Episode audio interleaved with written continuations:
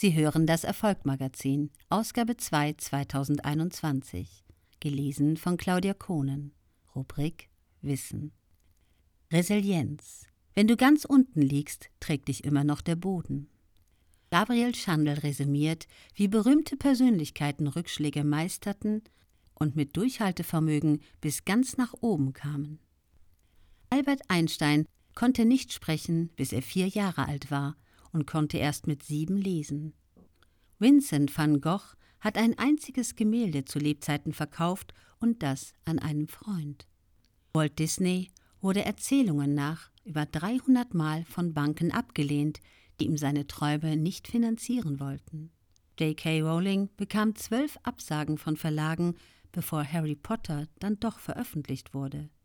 Keanu Reeves erzählte in einem Interview, dass er schwer unter Depressionen litt.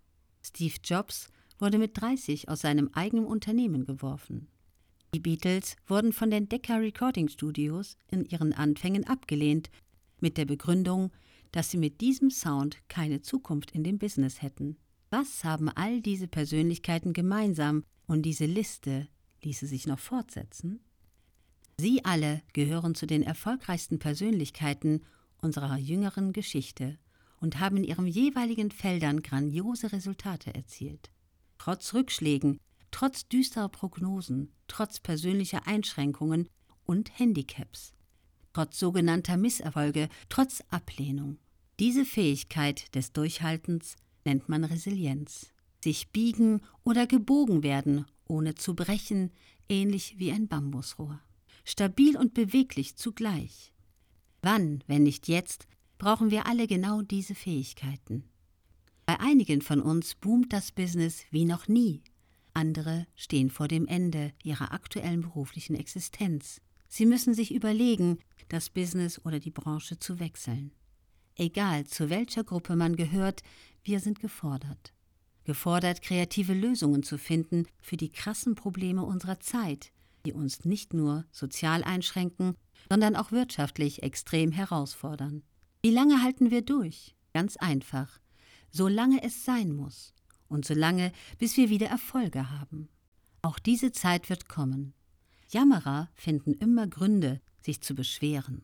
Lösungsorientierte Menschen machen Mut und kommen ins Handeln. Sie inspirieren sogar andere. Wer will, findet Wege, wer nicht, hat Gründe.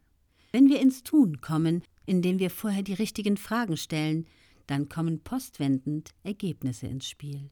Was sind allerdings richtige Fragen? Sie alle haben mit dem Moment der Gegenwart, der Zukunft und Lösungen zu tun. Zum Beispiel erstens, was kann ich jetzt tun, um mich neu zu erfinden? Zweitens, wen kenne ich, dem ich was Gutes tun kann? Drittens, wer kann mir helfen, voranzukommen? Viertens, wer ist schon dort, wo ich hin will? Fünftens, wen kenne ich, der mir Kontakt zu dieser Person herstellen kann? Sechstens, kann ich mich täglich weiterbilden?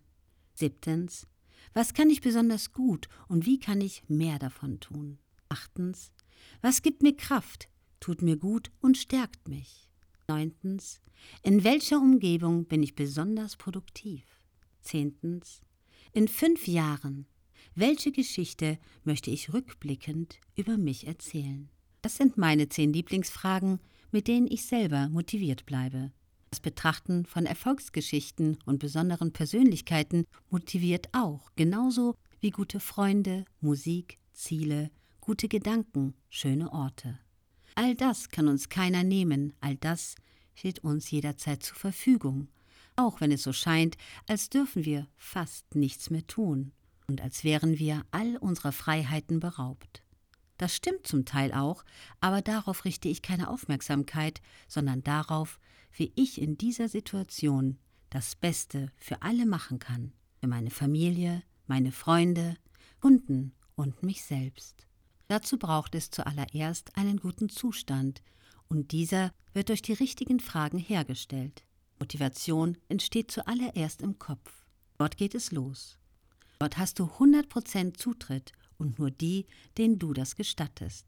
Deshalb, welche Medien ziehst du dir rein? Welche Freunde umgeben dich? Welche Bücher liest du? All das wird deine Gedanken beeinflussen. und du erlaubst all diesen Informationen Zutritt zu deinem wichtigsten Steuerorgan, deinem Gehirn. Dort beginnt alles. Eine weitere gute Nachricht, es gibt immer mehr Gehirnbenutzer und nicht nur Gehirnbesitzer. Diese von Vera Birkenbiel inspirierte Weisheit ist mehr als wahr. Sie erinnert auch daran, dass sich keiner schlecht fühlen muss, egal wie die Umstände aussehen. Wenn wir in der eigenen Schaltzentrale der Macht beginnen, wird etwas Besonderes entstehen, aber nur, wenn wir es aktiv betreiben. Passivität führt sehr schnell in eine hilfsbedürftige, schlecht gelaunte Opferhaltung. Gerade jetzt, beim Schreiben dieses Textes, sitze ich im Bluebird Space neben der Panzerhalle in Salzburg, einem wunderbaren Shared Office mit dem Anspruch, ein inspirierender Ort für New York zu sein. Das ist er auch. Leser sind herzlich eingeladen, mich nach kurzer Voranmeldung jederzeit gerne zu besuchen, um sich selbst ein Bild zu machen. Hier fließt Kreativität. Während ich schreibe, läuft Rondo Veneziano in meinem Bose Quiet Comfort Kopfhörern. Begonnen habe ich heute meinen Arbeitstag mit der Frage, was ist jetzt gerade am wichtigsten? Welches Ergebnis bringt mich und andere jetzt gerade weiter? Warum erzähle ich das? Weil ich feststellen möchte, dass all diese Techniken und Strategien funktionieren. Nur deshalb sind sie es wert, erwähnt zu werden. Sie sind weder besonders neu noch kompliziert oder akademisch. Genau das ist das Gute daran. Sie wirken nur, wenn man sie lebt und umsetzt, und das kann schnell und einfach gehen. Wenn wir das auf einer täglichen Basis machen, entstehen Ergebnisse. Dann hat es zur Folge, dass ein Albert Einstein Jahre später einen Nobelpreis erhält. Ein Vincent van Gogh wird einer der berühmtesten und teuersten Maler der Geschichte.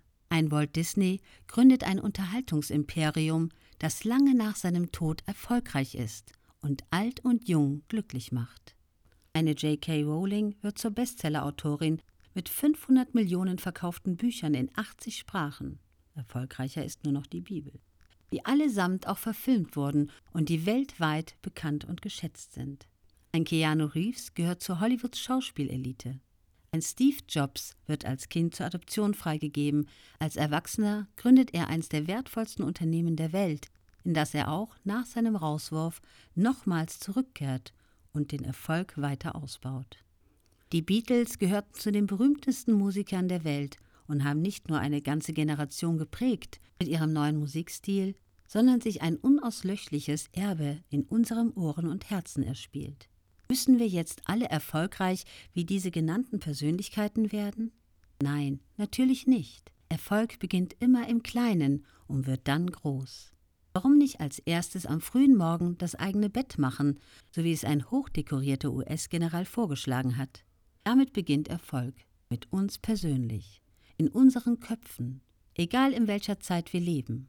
Uns allen wünsche ich ein gutes Durchhaltevermögen, hohe Resilienz und die Fähigkeit, sich die richtigen Fragen zu stellen. Gabriel Schandl ist langjähriger Unternehmensberater, Vortragsredner, Trendscout und Autor. Mit seinem Team aus Trainern und Spezialisten machte er in den letzten zehn Jahren 20 Millionen Euro Umsatz durch professionelle Begleitung von Unternehmen im Aus- und Weiterbildungsbereich.